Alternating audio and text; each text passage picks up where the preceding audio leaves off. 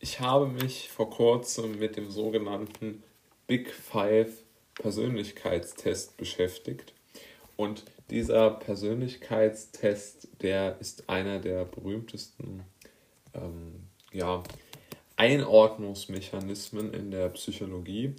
Und der soll sozusagen ein Abbild über den, ähm, über den Menschen geben. Und man kann dabei auf drei beziehungsweise auf drei Aspekte zu sprechen kommen, die in dieser ganzen Geschichte aus meiner Sicht fraglich sind. Nämlich erst einmal die Motivation dieser Tests, zweitens die Validität dieser Tests und drittens, wem denn ein solcher Test etwas nützen könnte. Und ich denke, um sich ein Bild zu machen, sollte man erst einmal wissen, um welche, auf welche drei, auf welche fünf Faktoren man abgeprüft wird. Die Faktoren sind Offenheit, Gewissenhaftigkeit, Extraversion, Verträglichkeit und Neurotizismus. Und jetzt habe ich mir überlegt, welches Problem oder warum, mit der Fragestellung zu beginnen, warum ist mir dieser Test so sehr aufgefallen, beziehungsweise andersherum gefragt, was stört mich so sehr an diesem Test? Warum empfinde ich den als so wenig sinnvoll? Nun ja, aus meiner Sicht ist es ja ganz klar, wo hier das Problem liegt. Wenn man sich die Sache anschaut, sind ja drei dieser Aussagen so in diesem Persönlichkeit oder drei der, der Felder in diesem Persönlichkeitsfeld sehr ähm, positiv behaftet und zwei sehr negativ behaftet. Und zwar betrachtet aus der Perspektive, wie man möglichst gut an Geld, Status, Macht, Einfluss kommt. Ja, also wenn man danach die äh, Gesellschaft bewertet, beziehungsweise sozusagen Erfolgsfaktoren herausfinden möchte, ganz generell gesprochen, dann sind natürlich ähm, drei dieser Faktoren sehr gut, um beispielsweise äh, eine Firma zu führen, Politiker zu werden oder, weiß ich nicht, vielleicht noch erfolgreicher Buchautor zu werden. Da ist es natürlich sehr gut, wenn man über Offenheit, Gewissenhaftigkeit und Extraversion verfügt, wenn man also sehr offen ist gegenüber neuen Ideen, wenn man extrem hart an etwas arbeiten kann und wenn man enorm gut darin ist, sich selbst und sein Produkt zu verkaufen, dann schafft man es natürlich sehr, sehr gut ähm, in unserer Welt zu bestehen, sich selbst zu einer Marke aufzubauen, Geld zu verdienen etc. Und zwei dieser Persönlichkeitsmerkmale in dem Big Five Persönlichkeitstest, also Neurotizismus und Verträglichkeit, sind natürlich sehr negativ in unserer heutigen Welt. Ja, also wer zurückhaltend ist, der wird übersehen, der wird verdrängt, ausge, wie soll man sagen, aussortiert und nicht ähm, berücksichtigt.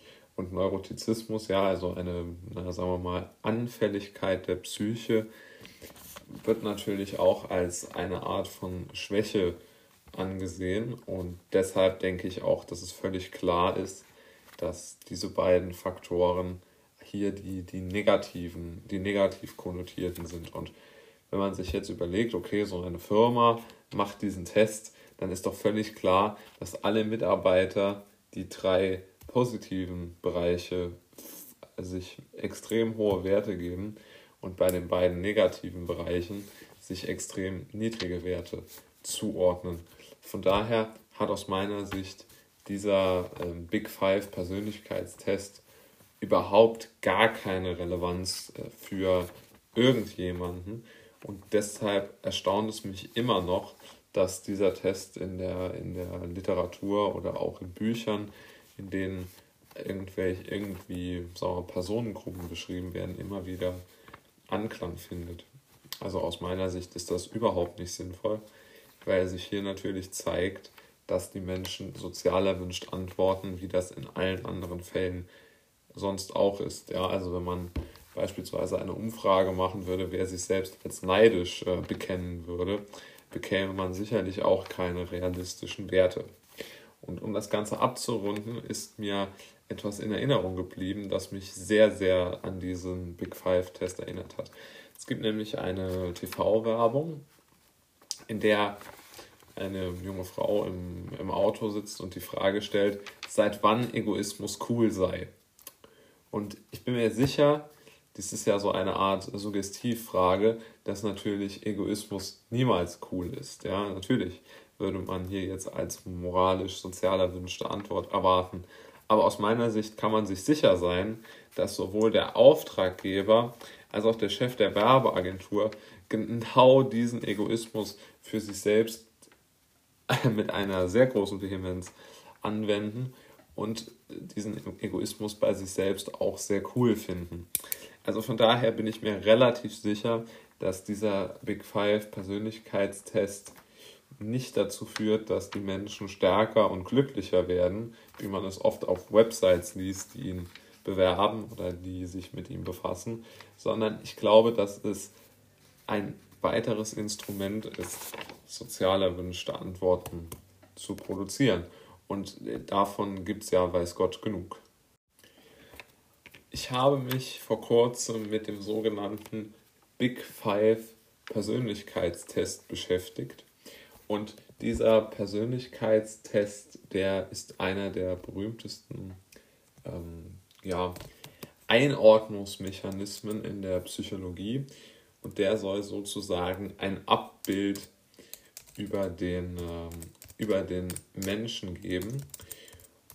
Und man kann dabei auf drei beziehungsweise auf drei Aspekte zu sprechen kommen, die in dieser ganzen Geschichte aus meiner Sicht fraglich sind. Nämlich erst einmal die Motivation dieser Tests, zweitens die Validität dieser Tests und drittens, wem denn ein solcher Test etwas nützen könnte. Und ich denke, um sich ein Bild zu machen, sollte man erst einmal wissen, um welche, auf welche drei, auf welche fünf Faktoren man abgeprüft wird. Die Faktoren sind Offenheit, Gewissenhaftigkeit, Extraversion, Verträglichkeit und Neurotizismus.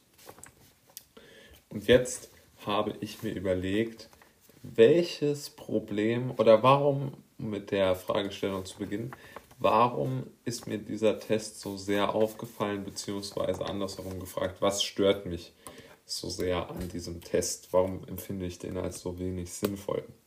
Nun ja, aus meiner Sicht ist es ja ganz klar, wo hier das Problem liegt. Wenn man sich die Sache anschaut, sind ja drei dieser Aussagen so in diesem Persönlichkeit oder drei der, der Felder in diesem Persönlichkeitsfeld sehr ähm, positiv behaftet und zwei sehr negativ behaftet. Und zwar betrachtet aus der Perspektive, wie man möglichst gut an Geld, Status, Macht, Einfluss kommt.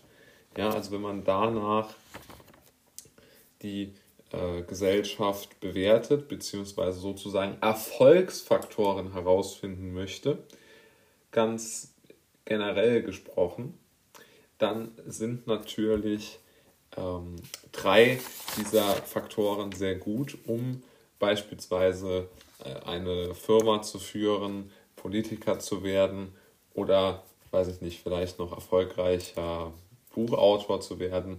Da ist es natürlich sehr gut, wenn man über Offenheit, Gewissenhaftigkeit und Extraversion verfügt, wenn man also sehr offen ist gegenüber neuen Ideen, wenn man extrem hart an etwas arbeiten kann und wenn man enorm gut darin ist, sich selbst und sein Produkt zu verkaufen, dann schafft man es natürlich sehr, sehr gut ähm, in unserer Welt zu bestehen, sich selbst zu einer Marke aufzubauen, Geld zu verdienen etc. Und zwei dieser Persönlichkeitsmerkmale in dem Big Five Persönlichkeitstest, also Neurotizismus und Verträglichkeit, sind natürlich sehr negativ in unserer heutigen Welt. Ja, also wer zurückhaltend ist, der wird übersehen, der wird verdrängt, ausge, wie soll man sagen, aussortiert und nicht ähm, berücksichtigt. Und Neurotizismus, ja, also eine, na, sagen wir mal, Anfälligkeit der Psyche, wird natürlich auch als eine Art von Schwäche angesehen. Und deshalb denke ich auch, dass es völlig klar ist, dass diese beiden Faktoren hier die, die negativen, die negativ konnotierten sind. Und wenn man sich jetzt überlegt, okay, so eine Firma macht diesen Test, dann ist doch völlig klar, dass alle Mitarbeiter die drei positiven Bereiche sich extrem hohe Werte geben und bei den beiden negativen Bereichen sich extrem niedrige Werte zuordnen. Von daher hat aus meiner Sicht dieser äh, Big Five Persönlichkeitstest überhaupt gar keine Relevanz äh, für irgendjemanden. Und deshalb erstaunt es mich immer noch, dass dieser Test in der, in der Literatur oder auch in Büchern, in denen irgendwelche irgendwie sagen wir, Personengruppen beschrieben werden, immer wieder Anklang findet. Also aus meiner Sicht ist das überhaupt nicht sinnvoll, weil sich hier natürlich zeigt, dass die Menschen sozial erwünscht antworten, wie das in allen anderen Fällen sonst auch ist. Ja, also wenn man beispielsweise eine Umfrage machen würde, wer sich selbst als neidisch äh, bekennen würde, bekäme man sicherlich auch keine realistischen Werte. Und um das Ganze abzurunden, ist mir etwas in Erinnerung geblieben, das mich sehr, sehr an diesen Big Five-Test erinnert hat. Es gibt nämlich eine TV-Werbung, in der eine junge Frau im, im Auto sitzt und die Frage stellt, seit wann Egoismus cool sei. Und ich bin mir sicher, das ist ja so eine Art Suggestivfrage, dass natürlich Egoismus niemals cool ist. Ja, natürlich würde man hier jetzt als moralisch sozial erwünschte Antwort erwarten.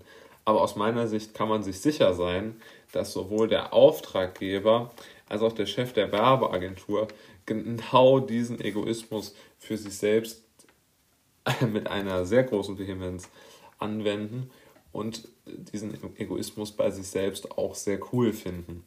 Also von daher bin ich mir relativ sicher, dass dieser Big Five Persönlichkeitstest nicht dazu führt, dass die Menschen stärker und glücklicher werden, wie man es oft auf Websites liest, die ihn bewerben oder die sich mit ihm befassen, sondern ich glaube, dass es ein weiteres Instrument ist, sozial erwünschte Antworten zu produzieren.